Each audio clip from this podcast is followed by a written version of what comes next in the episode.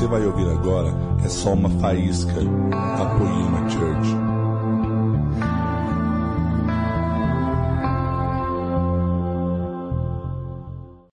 Gente, essa palavra é animal, é muito boa.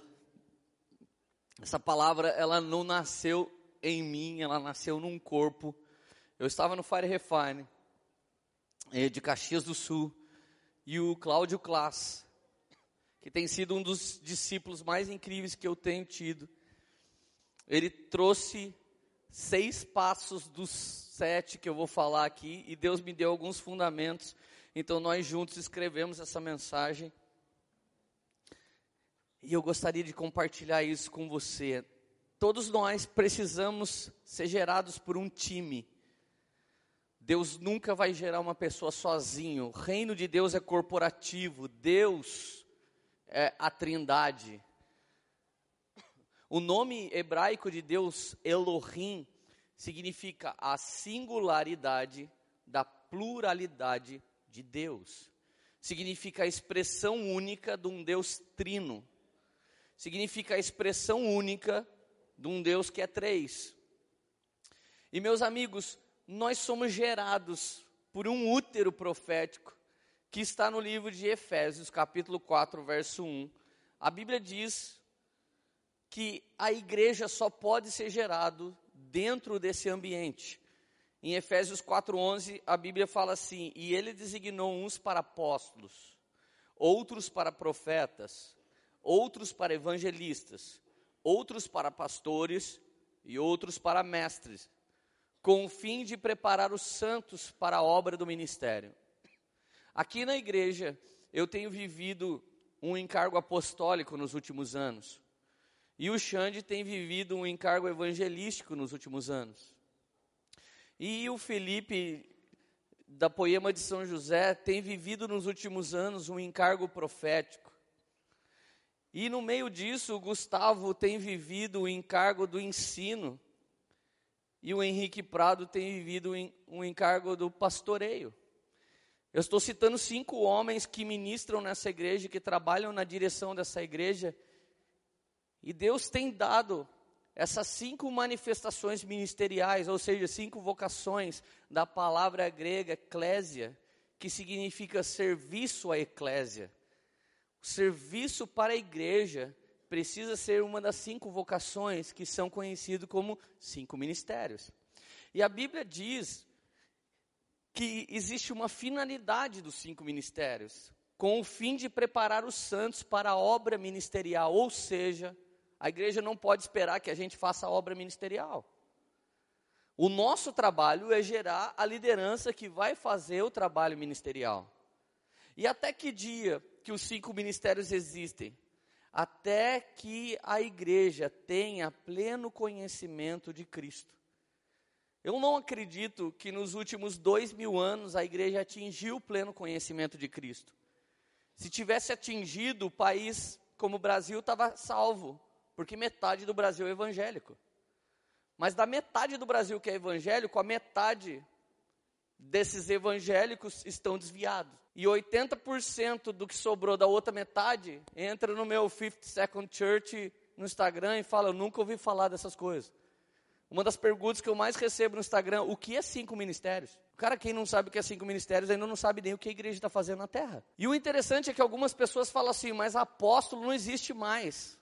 Apóstolo é aquele que viu. Mas quem disse que a gente não pode ver? Quem disse que a gente não está enxergando Jesus? E outra, não sou só eu que creio nisso, eu me embaso em homens que são realmente muito mais do que eu tenho sido então, homens como Dan Duque, Mark Schubert e Luciano Subirá, eles acreditam que hoje ainda existe os cinco ministérios. Agora, no meio disso, qual é o trabalho e o intuito da Igreja de Cristo? Desenvolver Apocalipse 1, 6. Então, esse útero profético, os cinco ministérios, eles têm uma função dupla gerar pessoas que se tornarão reis e sacerdotes reais. Para simplificar, sacerdote é aquele que se relaciona com Jesus e rei é aquele que traz para a terra, como é no céu, a vontade de Jesus. Então o que é ser rei? Ser rei é reinar sobre o pecado, ser rei é reinar sobre suas finanças, ser rei é reinar sobre sua família. E esse reinar não é mandar na mulher, nos filhos, Esse reinar é estar como uma plataforma para sustentar essa família. Você vai fazer pela sua família, pelo seu trabalho, pelos seus amigos o que Cristo fez pela igreja. E nós às vezes achamos que o homem tem que dar só a vida por sua mulher. Mas 1 João 3,16 diz: Ele deu a vida por nós e nós devemos dar a vida por nossos irmãos. Então, se você pergunta, devemos doar sangue, devemos doar órgão, devemos doar sangue, órgão, dinheiro, casa, carro, tempo, oração, ousadia, abraço, beijo, serviço, nós temos que doar todas as coisas que a gente puder. Nós temos que dar todas as coisas. E a Bíblia diz que muitas dessas vezes nós vamos dar para inimigos. Então é para todo mundo. Você está aqui para servir, não para ser servido. Então nós estamos aqui inseridos no mundo corporativo. E um dos maiores prazeres que eu, Leandro Barreto, tenho hoje é ver pessoas se dando bem. É ver pessoas mudando de vida, é ver pessoas indo mais longe. Algumas vezes eu estou em casa, são poucos dias hoje, mas eu olho na rede social e vejo alguém aqui fazendo uma visita no hospital, alguém aqui honrando a família, alguém aqui ministrando nas nações, alguém aqui dando café da manhã ali na rua para honrar Taubaté, alguém aqui, eu começo a ver, cara, era toda uma igreja que chegou um bando de gente ferida, mas agora eles estão sonhando e eles estão voando e eles estão reinando como reis e sacerdotes reais por onde quer que eles passem. Então, querido, se você quer ser membro de uma igreja que você não faz nada, eu sugiro que você procure uma igreja confortável. Mas se você quer ser membro da igreja dos cinco ministérios, eu sugiro que você jamais fique parado, porque Deus levantou vocês para cumprirem a obra do ministério. Aleluia! Isso é um fundamento doutrinário. Agora, muita gente não entende os processos. Esses dias, um garoto me fez uma pergunta. Só porque eu não vou na célula, pastor, o meu pastor disse que eu não toco mais no louvor, o que, que você acha? E ele pensa que eu sou um rebelde, church. E ele pensa que eu ia falar, ah, seu pastor é, é, é, um religioso. Eu disse, cara, o ministério que Jesus fundou é o ministério da reconciliação. Quem não reconcilia vidas com Jesus não devia estar tá fazendo mais nada na igreja. Um dia eu saí aqui fora, tinha um cara vigiando o carro. Fazia uma semana que ele estava vindo na igreja. Eu cheguei e falei, e aí, mano, tudo bem? Tudo bem, pastor? Eu falei, o que, que você está fazendo aqui? Cara, eu sou sentinela, estou vigiando o carro, estou fazendo um favor para Jesus. Falei, você está indo qual GC? Nenhum. Você está discipulando quem? Ninguém. Falei, então pode entrar, não precisa vigiar carro. Daí ele disse, por quê? Porque quando a gente não ganha pessoas, não vai ter nem carro amanhã depois para a gente vigiar. Você sabe, não foi para carro que Deus nos chamou, foi para pessoas.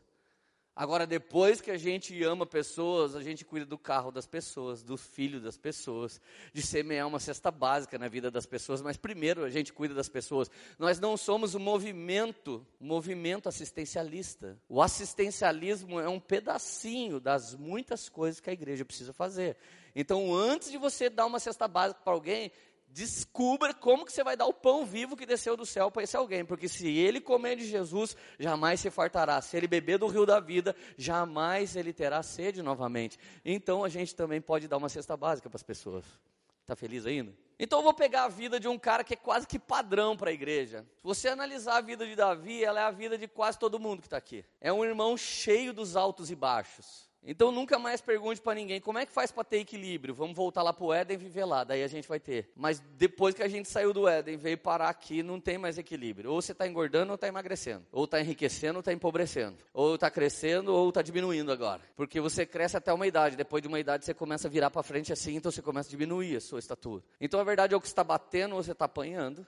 Ou está botando o diabo para correr ou está correndo do diabo. Então, no reino de Deus, cara, vai ter equilíbrio, mas o reino de Deus não é pleno nesse momento. Nós estamos buscando viver o pré-estabelecimento desse tempo e no milênio ele virá. Então, eu quero falar de seis passos do desenvolvimento do reinado da vida de Davi. E no sétimo passo eu quero falar de sacerdócio. Então, Davi tipifica eu e você, um pobre menino de uma família normal que vivia atrás das malhadas. Ele cuidava de uma meia dúzia de ovelhas, gente. E eu confesso para você, quando você está cuidando de meia dúzia de coisas, você não acha que você é alguém relevante. Quando você fala, eu tenho uma empresa, o que, que você faz? Eu faço salgadinho. Quantos funcionários você tem? Eu. Mas você já tem o, o MEI? Você já tem o CNPJ, consegue dar nota fiscal? Então, nós estamos resolvendo isso ainda, mas eu não tenho. Então, naquela hora que você começa a falar, você já começa a sentir, eu não sou um empresário. Gente, todo empresário que não herdou a empresa começou assim. Você não pode ficar triste com isso. Você precisa continuar sonhando, caminhando em frente até que você se torne alguém. Uma das coisas que era difícil para mim, quando eu falava que eu era cabeleireiro, todo mundo ria antigamente. Nossa, cabeleireiro, alguém. Falei, por que estão rindo? Porque existia um preconceito absurdo com gay, que hoje em dia tem diminuído. Mas alguém ri. Você é gay, né? Tipo, daí eu virei pastor. Falei, agora vai passar essa zoação. Daí você fala, eu sou pastor, alguém. Ladrão, né? Porque todo, conheço, todos os pastores que eu conheço roubam. Graças a Deus virei escritor. Então agora, dependendo do ambiente que eu chego, o que, que você é escritor? Puf, muda o ambiente. Cara. Então, olha para o vizinho que está do seu lado e fala, escreve um livro. Vamos começar a te tratar melhor. A verdade é que sempre tem alguém com preconceito a respeito daquilo que a gente faz. Sempre tem alguém com uma opinião a respeito daquilo que a gente faz. Por exemplo, para você que não é advogado, é nobre ser advogado, mas vai ser um advogado para você ver. Já tem um monte de gente que é advogado. O negócio do cara é com o bandido. Ele livra bandido para ganhar dinheiro. Aí você vira o Vitor Belfort, ele dá porrada no próximo para ganhar dinheiro. Então ninguém pode ser crente com as profissões que a gente escolhe hoje em dia, porque sempre tem alguém para dizer que isso que você faz não é bem assim. Eu quero que você saiba, isso é coisa de gente comum. Isso é papo de população, as pessoas sempre vão ter uma opinião, e você precisa saber qual é a opinião do céu a seu respeito, e não o que as pessoas acham do que você faz. Porque se você se preocupar com o que as pessoas acham que você faz, você nunca vai fazer o que você tem que fazer em paz. Agora, gente, Davi, ele simplesmente um dia sai de trás das malhadas, e daqui a pouco ele está frente a frente com o gigante que afronta todo Israel. O gigante está afrontando o povo de Deus, e Davi simplesmente fica indignado, luta contra o gigante, derruba o gigante, pega a espada do gigante, corta a cabeça do gigante, pega a cabeça e põe uma foto no Instagram, hashtag perdeu Golias. Gente, nessa manhã ele tinha 123 seguidores no Instagram. Nessa manhã ele tinha 123, os caras que foram no catecismo com ele, os caras que conheceram ele no pré, os caras que conheceram ele. Então a gente sempre conhece 123 pessoas quando a gente é uma pessoa realmente comum. Quando ele mata o gigante, gente, e posta foto, no fim da tarde ele já tinha 10k, 10, 10 mil seguidores. E no fim daquele mês ele tinha 100 mil seguidores e ele já tinha ido para o YouTube e todas as igrejas já estavam levando ele para pregar no Brasil. Isso é uma realidade que acontece hoje no nosso meio. Você fez uma coisa que a galera fala, ó, oh, e clica no coraçãozinho, você ficou famoso. Só que isso não significa que Deus te levantou para isso. Não significa que você vai conseguir sustentar isso, porque quem tem o um sucesso maior do que o caráter, tomba. Quem tem mais dinheiro do que a administração, tomba. Nós precisamos ter uma estrutura maior do que um empreendimento. Presta atenção de uma vez por todas para que isso abençoe sua vida.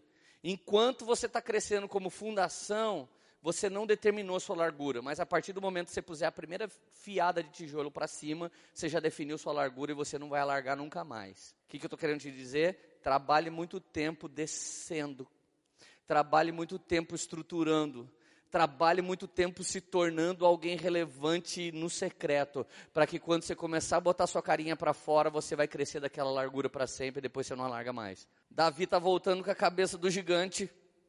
Saul olha pela janela e pergunta para o seu servo: Quem é este menino e de quem ele é filho? Ele pergunta pela segunda vez de quem ele é filho, e pela terceira vez, Davi já está pessoalmente de frente com ele. Ele pergunta quem é seu pai. E a resposta está no 1 Samuel 17, 58. Saul perguntou: De quem você é filho, meu jovem? Respondeu Davi: Eu sou filho do teu servo Jessé de Belém. Essa pergunta de quem você é filho é a mesma pergunta feita no Novo Testamento para Jesus: com que autoridade fazes isso? Gente, ninguém consegue fazer coisas se ele não foi ensinado por situações ou por alguém. Gessé não é o cara que sentou e falou, filho, pega a funda, gira aqui com o papai, vu, vu, vu, e atira ali naquele alvo. Porque um dia você vai matar o gigante. Todo mundo sonha em ter essa paternidade, mas essa paternidade quase nunca existe. Talvez um cara saudável, como eu tenho vivido hoje, consegue melhorar muito a qualidade de vida de uma Lília para uma radaça. Eu já consigo ser muito mais intencional com a radaça no desenvolvimento dela do que conseguir ser com a Lilian. Elas têm uma diferença de idade de 15 anos. Em 15 anos, minha mentalidade em Cristo Jesus mudou absurdamente. Para começar, quando a Lili nasceu, eu não era convertido. Quando a Radassa nasceu, ela já foi gerada debaixo de oração. Isso define muita coisa. Hoje eu consigo ensinar Radassa, você de maneira intencional vai ser isso. Você de maneira intencional vai ser aquilo. Eu já trabalho a intencionalidade na, na Radassa. A filosofia fala que alguns animais, eles só têm ação. Outros animais têm ação e intenção, e o homem tem ação intencional transformadora. Ou seja, tudo que você faz tem que ter um objetivo. Se o homem não tivesse uma ação intencional transformadora, nós seríamos 10 milhões de seres humanos na Terra. Sabe por quê? Não ia dar para viver perto dos polos que a gente ia morrer congelado. Não ia dar para viver em lugares extremamente quentes que a gente ia morrer queimado nós não íamos poder morar perto de bestas feras, então seríamos 10 milhões, mas o fato da gente ter antibiótico, o fato da gente ter segurança, o fato da gente empurrar as bestas feras, sabe, para um lugar mais longe, aumentou a qualidade de vida, então nós somos um tipo de antinaturais na Terra, nós lutamos todo o tempo para sobreviver, e a Terra não era para que a gente sobrevivesse tanto tempo, ou a gente ia ser eterno, só 10 milhões, ou a gente tem que virar adubo rápido. Então presta atenção, o homem tem um poder intencional, mas às vezes o poder intencional do homem é egoísta. Use o poder intencional que Deus te deu e a criatividade que Deus te deu para ajudar pessoas, para levantar pessoas, para abençoar pessoas. Muitas mulheres são feministas porque nunca conheceram um homem que se parece com Jesus. Porque se elas se conhecessem um homem que se parece com Jesus, elas iam querer se parecer com a igreja. Sabe, meus amigos, essa família que Deus levanta é a primeira paternidade que Deus tem para nos desenvolver. Querendo ou não, Gessé é aquele cara que te abandona lá atrás das malhadas. Gessé é o cara que te abandona para ser treinado sozinho com o leão e o urso. Gessé é o cara que o dia que Samuel aparece na casa dele para fazer um holocausto, para fazer uma festa e ordenar alguém rei, ungir alguém rei. Eh, Gessé é aquele que te esqueceu atrás das malhadas. A ponto de Samuel falar: Você tem mais algum filho? Ah, eu tenho ainda um que está lá na roça. Larguei ele em Catuçaba, porque ele apronta muito quando ele vem no culto. Sabe aquela criança terrível, velho, que vem no culto, dá no pai, dá na mãe, treta com o irmão que está do lado sobe em cima da cabeça das pessoas. Davi era esse tipo de cara. E eu não estou inventando heresia. O original hebraico, caton, para caçula, significa isso. É aquele filho que, ai, sangue de Jesus, está na casa de recuperação. E Deus pergunta onde que está aquele menino. A ponto de Deus falar para Samuel: não olha como o homem olha, porque o homem olha a aparência, mas olha como eu olho, porque eu olho o coração e a intencionalidade das pessoas. Então, na verdade, eu acho que Davi se depara com a função paternal de Jessé quando ele está com a cabeça do Golias na mão. Saul pergunta: Você é filho de quem? Quem te treinou para isso? Jessé. Aquela hora que você baixa a mão, você fala: Mano, a minha família teve o dom de ser aquilo que eu mais precisava para ser o vencedor que eu tenho sido na mão de Jesus. Então repete comigo: Minha primeira paternidade me batiza com água. Jessé é aquele que te batiza com água. Cara, G7 tipifica dos cinco ministérios o pastoral evangelístico. Dos cinco ministérios, os dois caras que você se acostuma muito rápido é com o pastor evangelista. Ah, eu nunca consigo falar com o Leandro, eu duvido que você não consiga falar todo dia com o Henrique Prado. Mas já teve dia que alguém simplesmente, ah, mas eu queria falar com o Lê. E talvez você desprezou um dos pastores mais incríveis, se não é o, um dos, você poderia ter tido tempo com ele.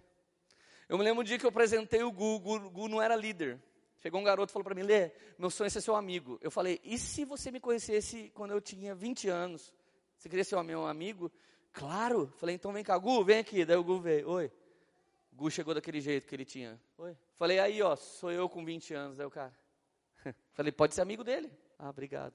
Foi três discipulados com o Gu, enganou o Gu cinco vezes e desviou. E a culpa deve ser minha.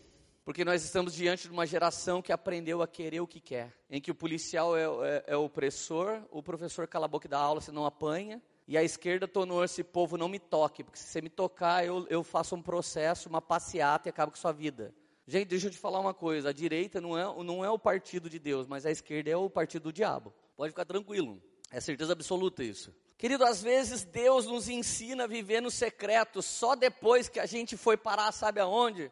Na solidão. Gessé é o cara que te põe sozinho até você aprender a ter um relacionamento pessoal com Jesus. Ele afia sua vida. Gessé é, é tipo sua mulher, sabe? Que simplesmente zum, acaba com você. Que simplesmente vai lá e tchum, queima sua palha. Eu já falei isso aqui algumas vezes. Gente, tem dia que eu chego cheio de testemunho das minhas viagens. A Érica está deitada no sofá, tranquila. Tranquilo, caramba, 14 dias cuidando das meninas, eu 14 dias viajando, eu chego em casa, ela, como foi? Eu, nossa, Érica, Deus curou um enfermo, Deus batizou com o Espírito Santo, eu fui em tal igreja, aconteceu isso, o pastor deu esse testemunho, daqui a pouco a rádio vem com uma vozinha de seta inflamada. Mãe, que rádio?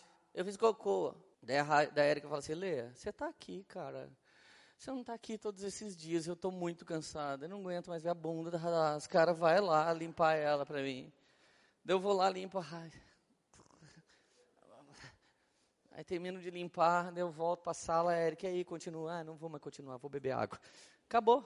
Cinco minutos dentro de casa, não sou mais avivalista de lugar nenhum, não sou apóstolo de coisa nenhuma, não sou líder de nada, porque eu já voltei a ser um ser humano. E aproveita, lê, lava a louça que a Lili e Gustavo passaram aí, falaram que ia lavar, não lavaram, eu já lavo a louça também. Começo a pensar se eu deixo o Gu casar com a Lili ou não.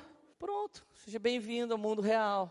Essa geração não suporta isso, porque está assistindo série demais, porque está sendo doutrinado demais por fórmulas mágicas que só você vai se dar bem. Gente, o fim do marxismo cultural se chama tecnicamente esse termo individualismo. O mundo inteiro vai girar em torno do que você é, do que você pensa, do que você quer e de como você deseja as coisas. Por isso que você pode abortar. Por isso que você fuma o que você quiser, cheira o que você quiser, desde que ninguém se meta com a sua vida. Esse é o plano do anticristo. Está diante dos nossos olhos. E capaz que alguma das pessoas que estão me ouvindo ainda queira votar em alguém com propostas assim. Pensa bem quem você vai votar agora em outubro. Gente, repete comigo, eu preciso do GC para começar minha vida. Na hora que a cabeça do gigante está na sua mão, alguém pergunta de que família você é. Gente, outro dia, outro dia eu falei, pai, estou indo viajar, vou pregar nos Estados Unidos. Meu pai com a navalha aqui na minha garganta, fazendo minha barba. Para quem não sabe, ele é o Zé Barbeiro. Falei, pai, estou indo pregar. Seja humilde. Você não é filho do Fábio Júnior. eu nem sei quem é o Fábio Júnior. Você é filho de uma mulher honesta, trabalhadora, filho de um homem, marido de uma mulher só. Seja humilde quando Deus te levar para lugares altos. E vou dizer mais, não fica achando que você é um bom pregador, não. Porque vira e mexe, você fala putz no púlpito, e putz é pecado. Irmão, quando ele tirou a navalha de mim, eu já nem queria mais ir viajar para os Estados Unidos. Subi no púlpito da Lagoinha, galera, é, Leandro com a gente, é, eu olhei, só vinha na minha cabeça, não fala putz. Você não é filho do Fábio Júnior. Seja humilde. Eu já estava quase falando, cara, quem é alguém empregar que eu vou, eu vou lá vigiar carro, quero ser staff.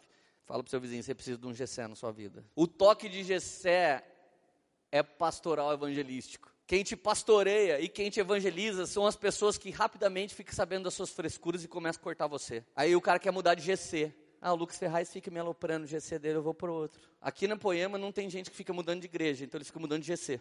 Isso que é legal você ter mais de 100 GC, que daí o cara não vai na outra igreja, ele vai em outro GC.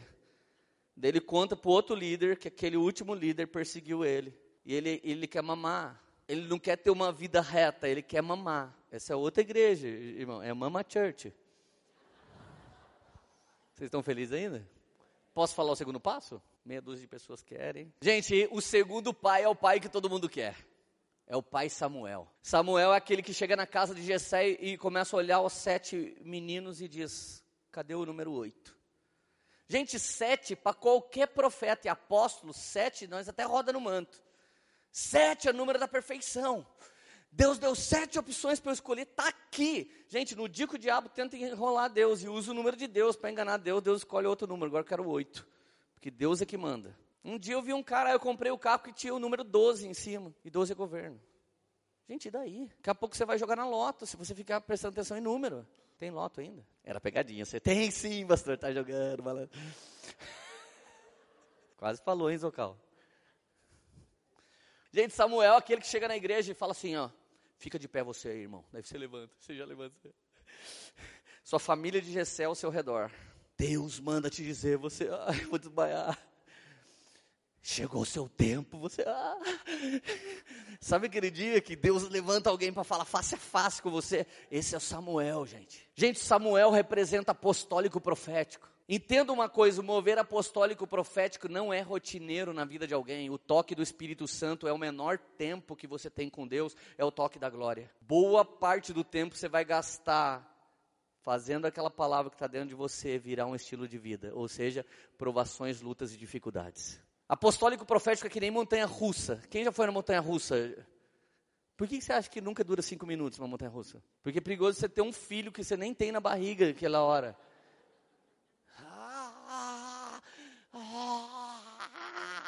Acabou. Tipo, batismo com o Espírito Santo. Samuel, aquele que batiza com o Espírito Santo. Irmão, eu vi cada pessoa comportada se tornar ridículo no Fire Refiner. pós-graduado, pessoa equilibrada, ações no banco. Você olha e fala, cara, o que está acontecendo com esse irmão? Faz assim, faz um rastro na blusa de. Aí faz no outro, sai, parece que a lesma, lesma andou no braço. Isso é o toque do Espírito Santo, gente. Quem é que não gosta de um Samuel? Samuel chega e unge Davi com óleo de chifre. Ele ungiu Saul com óleo dentro do vaso, mas Davi foi ungido com óleo dentro de um chifre. Sabe o que isso representa? Não foi nem a teologia, e não foi nem sua escola de líder, e não foi nem o discipulado da poema que te levantou, foi o próprio Espírito de Deus que pegou você de trás das malhadas e levantou você no tempo certo e, te batizou com o Espírito Santo. Repete comigo, Samuel representa batismo com o Espírito Santo. Yeah! O que é batismo com o Espírito Santo? Batismo com o Espírito Santo é aquilo que infunde o fruto do Espírito em mim. E batismo com o Espírito Santo é aquilo que me municia com dons espirituais. Mas não é o mesmo que batismo com fogo. Não é o mesmo. Gente, Samuel é aquele que me dá a honra que eu não mereço. Que me dá o start, que me lança. Eu me lembro, gente, 2014, eu era um cara normal. Eu tinha sido evangelista da Poema até 300 membros. A partir disso, o Espírito Santo falou: vira pastor, senão o povo vai começar a sair daqui. Então eu passei a pastorear e eu saí da rua. Parei de evangelizar as pessoas na rua e fiquei só aqui dentro pastoreando. Aí chegou um tempo que eu comecei a ver o Laden, eu comecei a ver a Maria, eu comecei a ver o Henrique, eu comecei a ver a Érica, todo mundo encostando o ombro no meu ombro, entendendo o que eu entendi. Então o Espírito Santo falou: larga o pastoreio para eles, entra no lugar secreto e se torna mestre. Ou você tem alimento para alimentar a liderança, ou esse povo vai ter que comer fora. Para mim, esse é um dos maiores erros de pastores. Eles não querem ter mais para dar, então os seus discípulos começam a ter que comer em outro lugar. Então eu fiquei enfiado uns dois, três anos só estudando as escrituras para trazer escola 318. Então vem o Dan e o Mark Schubert um dia, 2014, a gente quer ordenar você apóstolo. Eu nem sabia o que era isso direito. Então os caras meteram a mão na minha cabeça. E a igreja toda, o que está acontecendo? Eu recebi uma nova ordenação. A partir dali, irmão, o Brasil começou a ficar pequeno, porque era chegado um tempo apostólico. Era chegado um tempo de treinar liderança. Você sabe, é uma coisa que eu fui treinado pelo Zé Barbeiro, eu fui treinado pela Poema. E depois de anos, quando você acha que nada vai acontecer além do, daquilo que é a sua vida local, então aparece um Samuel e libera seu destino, voa. Mas, gente, para que Deus não perca seu coração, Ele vai te dar um terceiro pai, que te batiza com fogo. O nome desse cara é Saul. 1 Samuel 17, 25. 1 Samuel 24, 11. Olha, meu pai, olha esse pedaço do teu manto na minha mão. Eu cortei a ponta do teu manto, mas não te matei. Gente, Davi acaba de matar Golias. Saul fala para ele: continua aqui comigo. Saul começa a ser visitado por demônios, porque Saul se desvia de Deus. Esses demônios começam a atormentar Saul, e esses demônios só iam embora quando Davi tocava sua harpa e adorava o Senhor. Não é de hoje que o louvor tem mover para libertar pessoas, não é de hoje que a adoração tem poder para manifestar o ambiente profético, não é de hoje que isso acontece. Então Davi, enquanto adorava com a sua harpa, o espírito mal enviado da parte de Deus para Saul saía. Só que de repente começa uma nova canção no YouTube. Saul matou milhares. E Davi seus dez milhares. E ele começa a ter inveja. Gente, eu discipulo algumas pessoas hoje que eu nunca vou alcançar o sucesso popular que eles têm. E se você não puder ter discípulos, ou filhos, ou liderados, ou pessoas que vão mais longe que você, você nunca nasceu para ser um líder. Você nasceu para ser um tirano. Quantas vezes eu vi pai ignorante falar: o pai não teve isso, nem por isso morreu, cala a boca, você não vai ter. Você é um pai doente, cara. Jesus precisa curar o seu coração. Nós sempre, se, se, nós estamos bem, nós sempre sonhamos que os nossos filhos vão muito mais longe do que a gente, os nossos discípulos mais longe do que a gente. Você vai ter que se acostumar com uma coisa, a nova geração vai ser melhor do que a sua. A próxima geração tem que ser melhor que a sua. Se você está fazendo o papel direito, seus filhos vão mais longe, vão ser mais graduados, vão ter mais dinheiro, vão ter mais experiência, vão ter mais ousadia, vão ter mais cultura, vão ter mais empoderamento, porque esse é o papel de uma paternidade. Aleluia. Quando Saul começa a escutar isso, ele persegue Davi por 13 anos, a ponto de tentar cravar a lança nele algumas vezes. Mas no momento que Davi está fugindo, Saul entra para usar o banheiro numa caverna. E quando ele está lá fazendo suas necessidades, Davi podia chegar e cravar uma faca nele. Ele corta a gola da roupa de Saul. E depois ele sobe em cima da montanha. Quando Saul sai do banheiro, ele grita: Pai Saul pai Saul. O cara que tentou assassinar ele, ele chamou de pai. Deus tem levantado muitos homens para nos batizar com fogo. O fogo não é o fogo do rei, cai no chão. Isso aí é batismo com o Espírito Santo. Isso é vinho de Deus. O fogo do batismo com o Espírito Santo é aquilo que vai queimar sua palha. Hoje é um refiner's fire, hoje é um fogo refinador, hoje é um fire refine. Hoje queima sua iniquidade, mas amanhã vai ser o fogo do juízo. É o mesmo fogo que vai julgar no inferno, é o fogo que tem nos visitado hoje. Sabe para quê? Para terminar de arrancar da gente a natureza adâmica. Portanto, se você tentar fugir das tretas, você está tentando apagar o fogo. Se você fugir da perseguição, você está tentando apagar o fogo. Foi sete anos de casamento inexistente, eu e a Érica. Quando alguém falava, cara, por que, que você não separa dela? Gente, eu não saí andando, larguei a Érica. Eu ouvi seis anos a igreja falar, você é livre para casar com outra. Mas várias vezes, quando eu orava, o Espírito Santo falava assim dentro de mim: ela é a mão do oleiro na sua vida. Você tem que entender que o Senhor é o oleiro e ele tem mão. E se ele quer fazer você um vaso de honra, ele te quebra e faz de novo. E você não pode ser uma geração de frufru que vai ficar chorando porque não passa pela prova.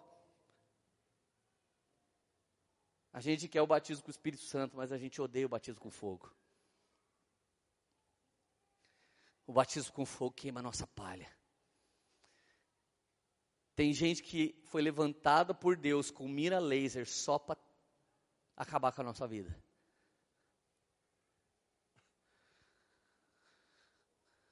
Cara, semana passada, eu estava falando com um cara que viaja comigo. Falei, mano, eu tenho que pagar contador. Eu tenho que pagar tanto para ir para São Paulo, pedágio. Esse mês eu paguei mil reais de pedágio. Mil reais de estacionamento e pedágio. Falei, cara, esse mês eu paguei mais de dois pau de gasolina. Cara, para muitos dias não querer comer no, no, no, no, no aeroporto, porque se eu comer no aeroporto, essa conta sobe para chegar em alguns lugares e alguém simplesmente fala para você: Não, você não cobra nada para pregar, né? Não, eu translado, eu tenho um portal de Eternia que a feiticeira me mostrou onde fica, eu entro e saio lá na igreja que eu vou pregar. Dá vontade de responder isso. Eu sou, oi, eu sou o Corujito. Você viu onde eu estava escondido hoje? cara, não é possível. E eu falando assim, Renan, eu nunca quero falar, cara, quanto custa. Eu nunca quero falar que eu cobro, mas, mano, os caras quebram a gente. Na mesma hora chega um WhatsApp. Oi, Lê, tudo bem? Me dá o um número da sua conta, quero fazer um depósito de 5 mil reais para você como se o Espírito Santo chegasse e desse uma voadora no meu peito, assim, tá. Para de reclamar, Leandrinho. Esses dias você estava atrás das malhadas e agora está reclamando disso. Por que, que você está reclamando? Eu, tá bom, Jesus. Eu chorando sozinho, assim, fingindo que entrou um cisco no meu olho por Renan. uma fila para entrar no avião, chorando porque Jesus que te chama para a missão é o Jesus que paga a sua conta. O Jesus que está pagando o seu cafezinho hoje é o Jesus que tem todo um plano a ser estabelecido na sua vida. Cala a boca e para de reclamar, Deus está te batizando com fogo. Sabe quem representa Saul nos cinco ministérios? O mestre. Mestre não é somente aquele que te ensina a palavra, mestre é aquele que te ensina coisas. Tem mestres que não são ordenados, cara, mas eles estão lá para arrebentar com você. Vocês estão felizes ainda? Gente, do dia que Davi levanta a cabeça de Golias para o dia que ele vira rei, sabe quantos anos se passaram? Treze anos. Quero trazer para essa geração agora um remédio. O dia que você vai se tornar famoso não é o mesmo dia que você vira rei. Qualquer famoso pode enfiar os pés pelas mãos, mas alguém que reina tem um reino a comandar e isso não volta atrás. Entre aparecer e se estabelecer, existe uma diferença de 13 anos. O problema é que todos nós queremos ser Jesus dos 30 aos 33, mas não queremos ser Jesus dos 0 aos 30 anos. Sabe com quantos anos Davi começa a reinar? 30 anos.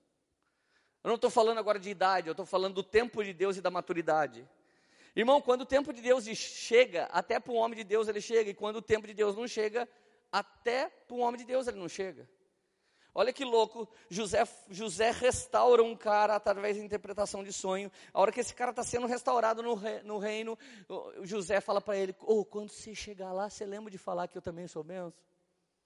O cara sobe lá diante de Faraó e esquece. Diante do rei, esquece. Agora o ladrão da cruz. Jesus, lembra de mim quando entrar no paraíso? Ele era batizado? No Espírito Santo, no fogo, nas águas. Ele era discipulado, ia no GC, ia no culto, era dizimista. Cara, ele não era nada. Ele era o bandido bom. Outro dia perguntaram para mim: bandido bom é bandido morto? Eu falei: bandido bom é bandido da cruz.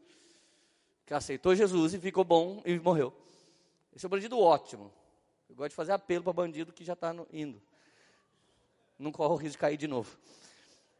Aliás, não só bandido, né? Alguns de nós devia, né? Receber um apelo e partir com Jesus para ver se para, né?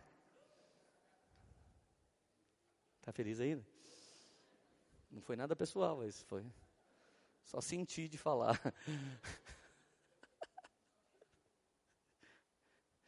Quando o tempo de Deus chega, até para o bandido esse tempo chega. Então nós precisamos parar de lutar contra o tempo de Deus. O tempo de Deus está nos batizando nas águas, o tempo de Deus está nos batizando com o Espírito Santo, e o tempo de Deus está nos batizando com fogo. O tempo de Deus está nos dando um Gessé, o tempo de Deus está nos dando um Samuel, e o tempo de Deus está nos dando um Saul. O tempo de Deus está nos colocando num útero profético para que a gente se torne a igreja madura que vai fazer a obra de Deus. Você já percebeu que ao redor do diamante da poema tem cinco traços? Quando eu pedi para o Masal fazer aquilo, eu falei, eu quero cinco traços não fechado na quina. Porque os cinco traços representam os cinco ministérios, e aquela joia que está lá dentro, nós escolhemos um diamante porque a maior obra-prima da terra, como joia, é o diamante. E o único jeito de um diamante ser lapidado é com outro diamante. E o diamante daquele logo é você. Os cinco ministérios somos nós. E em algum momento esses cinco ministérios ele abre para que você nasça como um filho maduro de Deus. Esse é o grande propósito da poema na terra. É gerar pessoas que serão reis e sacerdotes por onde quer que eles passem. Não importa se você foi chamado na política, não importa se você foi chamado na área de saúde, não importa se você foi chamado como educador, você foi chamado para reinar o reino de Jesus Cristo aqui na terra como é no céu.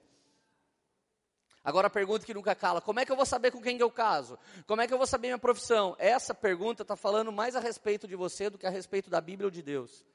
Está falando que você não tem intimidade, você nunca teve uma resposta dele. Porque se você ouvir Jesus, você vai saber como é a voz dele. Porque a voz dele é como o som de muitas águas. Se você ouvir, é uma parada que vai incendiar o seu interior, e você vai ter certeza absoluta que é Deus que está falando com você, e de que não é a sua mente falando com você, porque a sua mente já te enganou algumas vezes, você sabe, né? Mente safadinha. Gente, eu só falei três passos até aqui. Nós precisamos também na nossa vida de Jonathan. Jonathan é o herdeiro real da coroa de Saul. É o seu filho primogênito, mas um dia Jonathan nos encontra, nos abraça e fala: Davi, eu te amo e eu dou minha vida em troca da sua e eu quero viver para te honrar. Gente, como nós precisamos no meio do rolê de gente que nos ama. Eu me lembro um dos dias que eu estava meio triste, fazendo missão. Daqui a pouco apareceu três pessoas para ficar no mesmo hotel que eu. Eu estava no Paraná, na cidade de Paranaguá. De repente eu estou no saguão do hotel, cheguei com uma pessoa, eu desço de novo, já tem mais duas pessoas que foram de Curitiba para estar tá comigo. Nós acabamos o culto, eu fui para o meu quarto, daqui a pouco as três pessoas batendo na porta do meu quarto, oh, vamos fazer uma festa aí no seu quarto?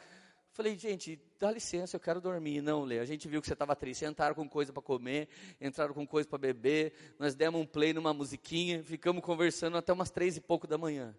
Gente que se deslocou de uma cidade até onde eu estava, que pagou seu próprio hotel e que levou um monte de porcaria para a gente comer e ficou simplesmente dentro de um quarto me amando. São pessoas que você fala, cara, eu não mereço esse povo. Eu chego em alguns lugares, alguém, cara, quer que eu leve seu sacola de livro, quer que eu venda livro, já começa a montar uma banquinha, eu falo, não, irmão, peraí, não, não, fica tranquilo. Daí depois eu chego e falo, cara, quero te dar um livro, quero ser minha... Sai fora, você está me afrontando. Você fala, cara, as pessoas ficam trabalhando de graça para você, o que, que elas têm na cabeça? Elas foram levantadas para amar você.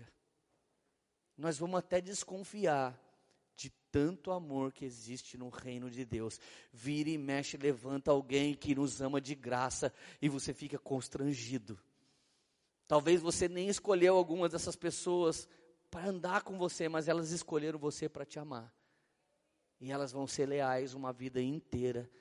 Vira para o vizinho que está do seu lado e diz: Nós precisamos desses Jonatas. Se alguém pensou em casar com esse Jonas, você está confundindo o sentimento, irmão. Tem gente que vai nos amar de graça. Amém? E tem gente que vai pagar tudo para nos amar. Agora, gente, no meio disso tudo, a gente precisa de um cara como o Zé Barbeiro, canavalho no pescoço da gente. Natan. Gente, teve um dia que eu fiquei com medo do meu pai. Se você conhece alguém que não, não muda de vida e não leva jeito, mas é crente, você tem que levar para o discipulado com o Zé Pequeno Barreto, barbeiro. Um dia chegou uma moça e falou assim: Oi, seu Zé, tudo bem? Esse aqui é meu marido. E ele se apaixonou por outro. Agora estou orando. Meu pai olhou para a cara dele e falou: O quê? Mano, o cara dava três do meu pai. E tinha um terço da idade do meu pai. Olha aqui, rapaz. Você não tem vergonha na sua cara imunda? Um conhecedor da palavra que nem você devia tomar uma porrada na cara, bicho. Eu não vou orar o cambal que eu vou orar para você. E irmã, você é livre para casar com outro cara. Chuta esse Zé Ruela. Eu, mano, mas tá com terror, velho, no cara. Que a hora que o meu pai terminou de falar, ele botou as mãozinhas dele assim na mesa, levantou olhou com o cara de Zé Pequeno, o cara já estava de cabeça baixa. Quero oração, eu quero oração. Ora você, se arrependa. Você já está em Hebreus 6. Uma vez que experimentou a glória de Deus, a era que de vir e abandonou, já não existe mais sacrifício. Eu não vou orar para você. Tem tanta gente que eu preciso realmente ganhar para Jesus. Gente, nós precisamos desses caras. E nós temos uma tendência a fugir desses caras. Meu pai é um cara. Outro dia, vocês não estão entendendo, gente. Outro dia chegou um pregador aqui, nunca tinha vindo. Mano, você não está entendendo. Meu pai chegou. Pregador mexendo no iPad, ele chegou aqui. Falou o nome do cara no timbre valvulado. Fulano de tal. O cara olhou ele. Você tem feito muita gracinha por aí, porque eu tenho visto você pregar. Você não me suba nesse púlpito aqui que é santo, para fazer gracinha, que nós temos muito zelo com essa igreja. O irmão está entendendo? O cara. Cara, foi uma das pregações mais lindas que esse irmão já fez. Não pisou para fora nenhum momento. Sabe quem é Natan, gente? Natan é funcionário de Davi, mora no reino com Davi. E um dia Natan acorda, coloca um jazz. Põe uma aguinha Perrier na mesa. Gente que passa tanto perreiô, quando bebe uma Perrier é um oásis. Aguinha Perrier, Nespresso, salgadinho sabor queijo brie fitness. Do lado um guardanapinho daquele que você só toca sem já absorve, snob. Sabe papel snob? Tudo na beira da piscina, parece comercial do leite molico. Davi acorda, senta e fala: Cara, é disso que eu estou falando. Aí Natan fala: Posso te contar uma parábolazinha? Natan, você é culto, cara. Você é meu amigo incrível dos oráculos, da cultura, um tanto filósofo, um tanto sociólogo, um tanto incrível, um tanto. Diz aí, meu amigo. Era uma vez um homem de um reino qualquer. Esse homem tinha várias ovelhas. Mas um dia ele pega a única ovelhinha do seu amigo mais leal e o trucida. O que você acha dessa pequena parábola? O rei Davi traz esse cara aqui, porque eu mesmo vou dar um jeito nele. Esse rei é você. Esse homem é você. Você já tem mais mulher do que a Bíblia deixa. E ainda foi pegar a mulher de Urias e matou o seu fiel escudeiro à frente da batalha. Davi, se arrependa do seu pecado. Irmão, nós necessitamos de profeta que tenha moral de ir no face to face, tá? Face a face, não no Facebook, não na rede social. Não fica falando por aí, ah, sabe aquele pregador, aquele cara não sei o que, não sei o que, sabe aquele cantor, não sei o que, não sei o que. Tem que ser que nem o Zé Barreto. Ele não vai falar de você para os outros, ele fala já logo na cara. Natan é aquele que chega para você e fala: Você pode ser um alvo de Deus, você pode ser o rei que Deus levantou, mas você está longe dos caminhos do Senhor precisa voltar. Gente, nessa geração, quando alguém se levanta assim, a gente já fica, o irmão está me julgando. Tá mesmo, você está condenado. Se o martelo descesse hoje, velho, era inferno, o único lugar que você ia morar. Tem dia que alguém fala, só Deus me julga. Deus deve olhar do céu e falar, bandidão, safadão. A galera pensa que dá para brincar com Deus. Gente, Davi está no auge da sua vida, vem um Natan e blá, dá no meio de Davi, Davi desmorona. Ah, eu quero cair na mão do Deus vivo. Só ali, enquanto misericórdia ficou na mão do Deus vivo, orando, clamando, sabe o que Deus fez? Levou o filho do adultério dele embora. Ai, Deus não castiga, né? Presta atenção, irmão. A Bíblia diz: quem crê em Jesus está salvo e quem não crê já está condenado. Não é uma questão de castigo. A sentença de morte e rebento já está para todos nós. A questão é se a gente quer a vida. Se a gente quer a vida, a gente tem que estar naquele que é a vida. Cara, e o sexto cara que a gente precisa da nossa vida se chama Obed-Edom. Gente, eu já tive um Obed-Edom na minha vida. O maior sonho de Davi era fazer uma conferência, Fire Refine. Ele queria trazer a glória de Deus para dentro da cidade dele. Então ele gastou dinheiro. Ele comprou uma corda nova, um carretão novo. Ele pôs Uzá e Aiô ali conduzindo. E de repente, na hora que ele vai trazer a glória de volta para Jerusalém, Uzá morre. Porque brincou com a glória de Deus. Tudo que ele queria era um avivamento. Gente, em 2009 eu fiz o maior investimento da minha vida num avivamento. Foi quando a gente fez a primeira conferência da região a respeito disso, chamado Fire Refine.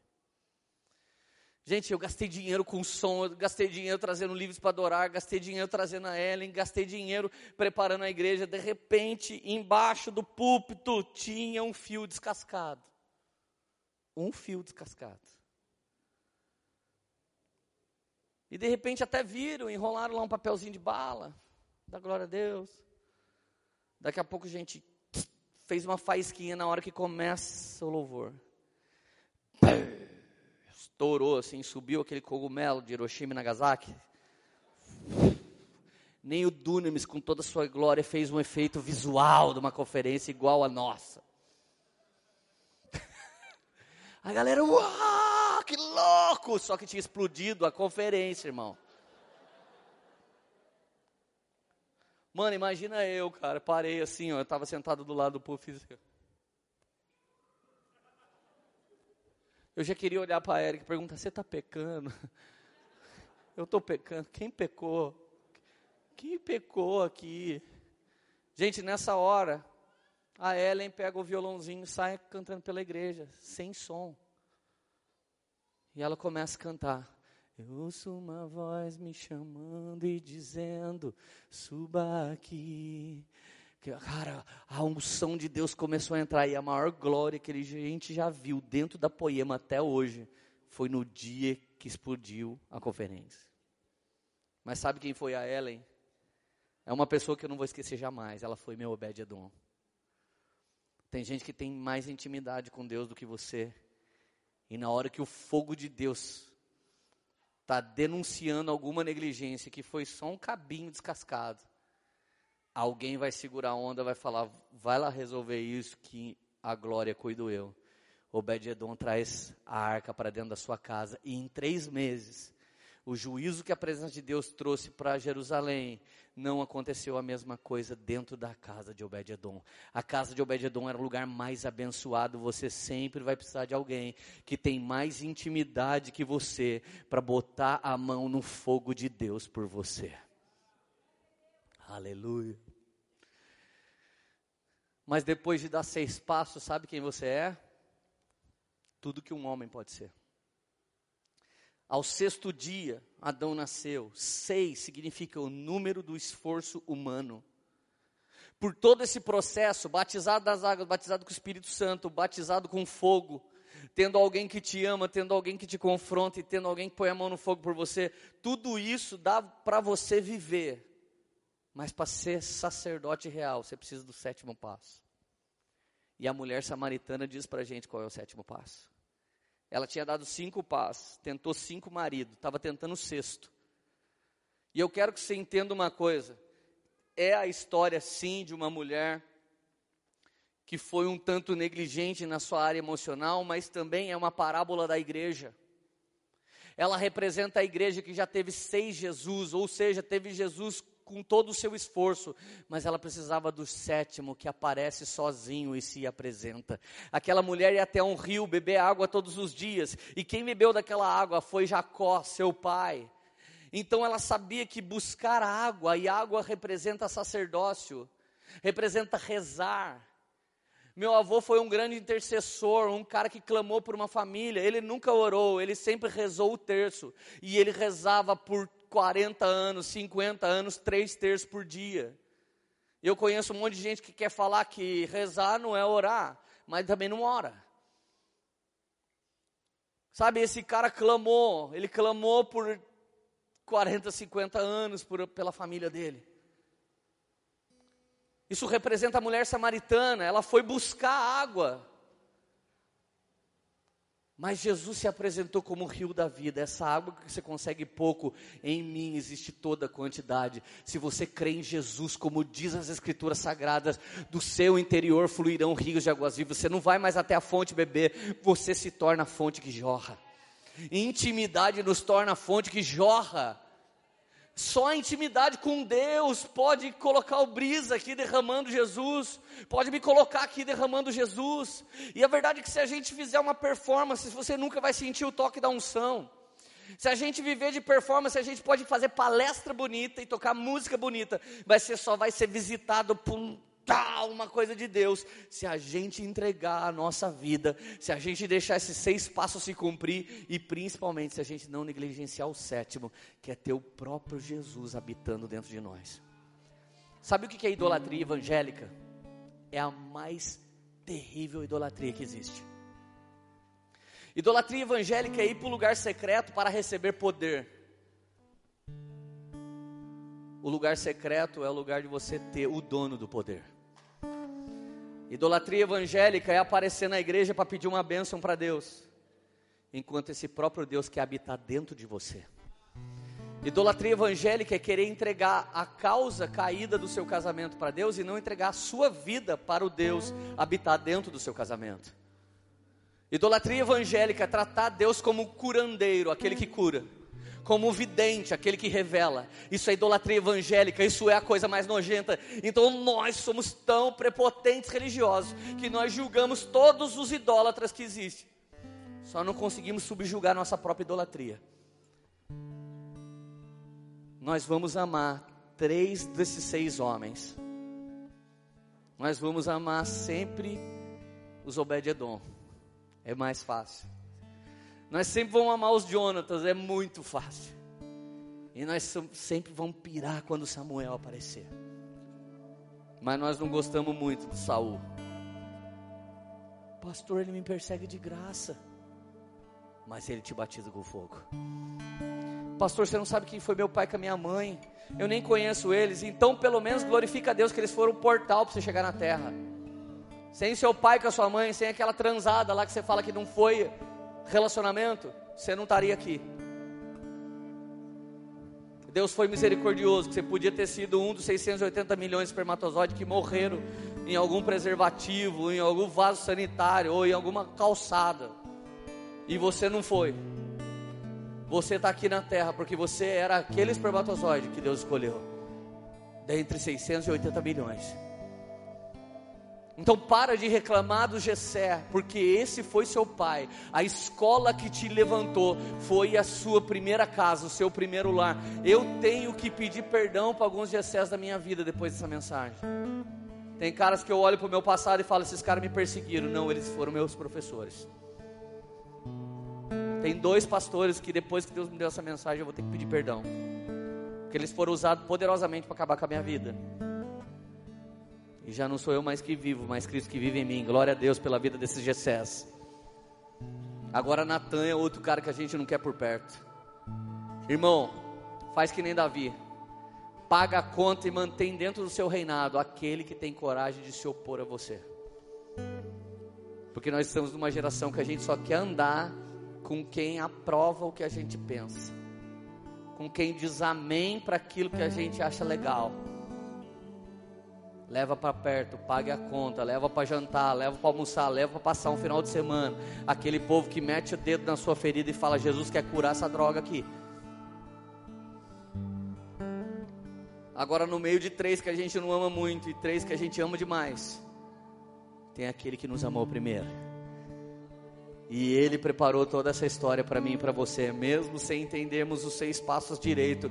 Ele nos preparou tudo isso e o que Ele espera é nos desenvolver nele e nos levantar não como meros humanos de esquerda ou direita, não como meros humanos que estão aqui trabalhando a semana inteira para depois no final de semana ser um crentinho de domingo. Ele trabalhou para que eu e você fôssemos levantados como rei e sacerdote real. Fica de pé, querido, em nome de Jesus. Nós vamos ceiar hoje uma ceia de reis e sacerdotes. Nós vamos ceiar uma ceia de reis e sacerdotes. Este é o dia. Esse é o dia que Deus está te apontando qual dos seis passos você está. Talvez você já esteja no sétimo. Talvez você esteja no sexto. Fecha os teus olhos enquanto eu estou falando aqui. Talvez você esteja no quinto. Deus, talvez alguém aqui não percebeu, mas ele tem uma família de Gessé maravilhosa, que tem acabado com a vida dele para ele se tornar mais de Deus. que nesse dia dos pais alguém possa honrar pai e mãe, honrar seu pai e sua mãe, que nem merecem honra de tão terrível que eles já foram. Espírito Santo, alguém aqui está no segundo passo, está no tempo de Samuel aparecer e te levantar como um rei eu vejo que Deus vai fazer algumas promoções tanto na vida ministerial, quanto na vida sentimental, quanto na vida profissional. Eu vejo algumas promoções da parte de Deus chegando esse ano para algumas pessoas. Deus simplesmente aparecendo de uma fonte inesperada e te levantando para te honrar.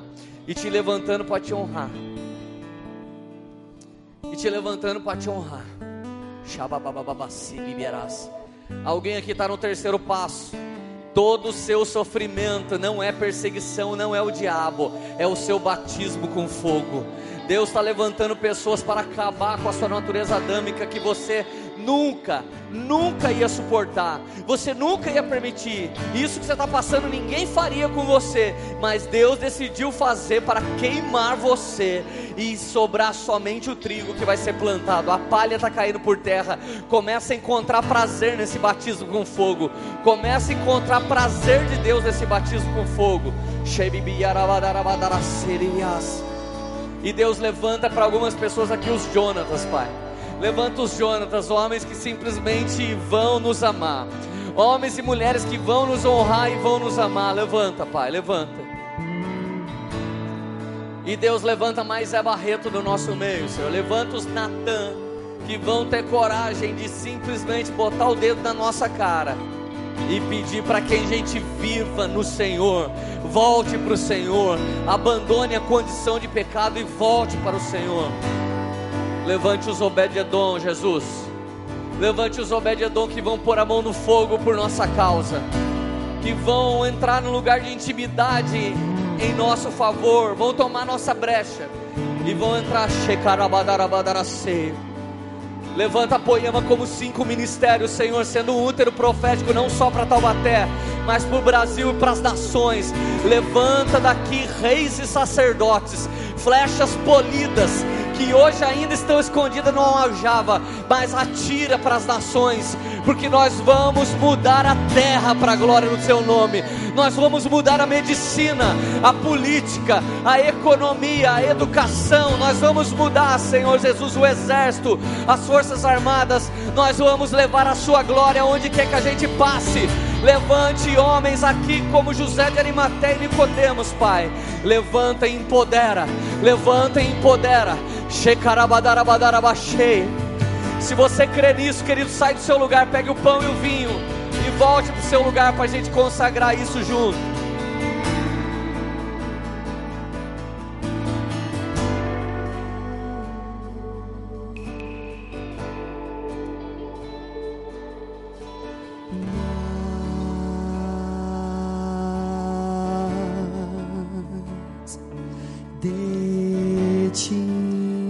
Mais de